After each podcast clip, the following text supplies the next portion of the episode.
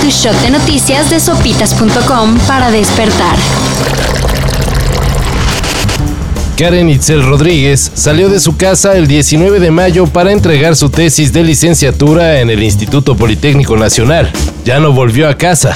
Primero dijo que estaban discutiendo los dos y que en un arranque la golpeó y le quitó la vida. Después dijo que no era así, que ella estaba bañándose, que se resbaló, que se cayó y que se pegó sola.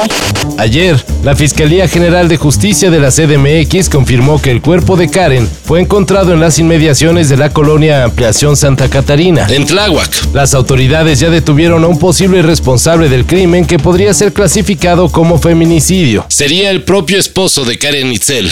En aprehensión, José Luis. Te vamos a trasladarte al reclusorio. ¿Sale? ¿Qué motivo? Aquí viene, aquí desaparición de personas.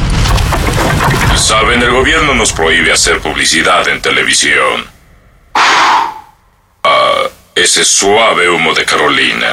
El presidente López Obrador firmó un decreto para prohibir la venta de cigarros. Pero solo de los electrónicos y vapeadores. Así que ya no se puede comercializar ni circular los artefactos que muchos usaban para, según, tratar de dejar el cigarro tradicional. La razón, se considera que estos productos son nocivos para la salud. Además, por si andan en la CDMX, sepan que el gobierno local ya estableció 11 lugares y plazas públicas libres de humo. Y se prevén multas y sanciones en caso de que alguien sea cachado dándose las tres.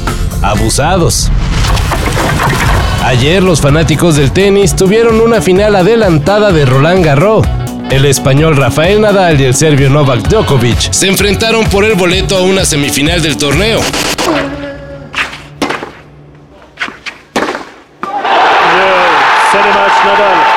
Tras un partido de más de cuatro horas, que especialistas califican como el mejor de todos los que estos campeones han disputado entre ellos, el triunfo fue para Nadal, quien ahora se medirá ante Alexander Zverev en la antesala de la final del torneo Grand Slam. I think uh, probably they know that uh, not gonna be uh, I'm not gonna be here for for uh, a lot of more times. So. A 10 años del estreno de la primera película de la saga de los Juegos del Hambre, a los productores de esta ya les dio idem. Y tras varios rumores, confirmaron la realización de una precuela de la historia de Katniss Everdeen, Pita Malark y compañía. The Ballad of Songbirds and Snakes es el nombre de la nueva cinta, la cual se basará en el libro homónimo de Susan Collins. Ya hasta hay elenco. Tom Blythe como Coriolanus Snow y Rachel Segler como Lucy Gray Baird, con la dirección de Francis Lawrence. Se espera que la cinta se estrene en noviembre del 2023. A una semana del tiroteo en la escuela primaria de Uvalde, Texas, ya se están tomando medidas para el control de armas. Pero en Canadá, el primer ministro Justin Trudeau propuso congelar la compra y venta de armas de fuego. Gun violence is a complex problem, but at the end of the day, the math is really quite simple.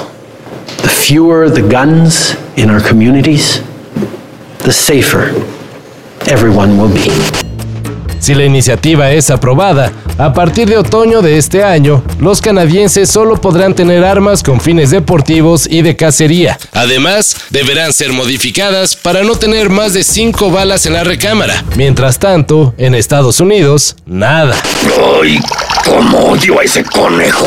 Incluso el gobernador de Texas, Greg Abbott, rechazó la idea de revisar antecedentes penales de quienes quieran comprar una pistola. ¿Pa' qué? Dice. Todo esto y más de lo que necesitas saber en sopitas.com. Cafeína. Shot de noticias de sopitas.com para despertar.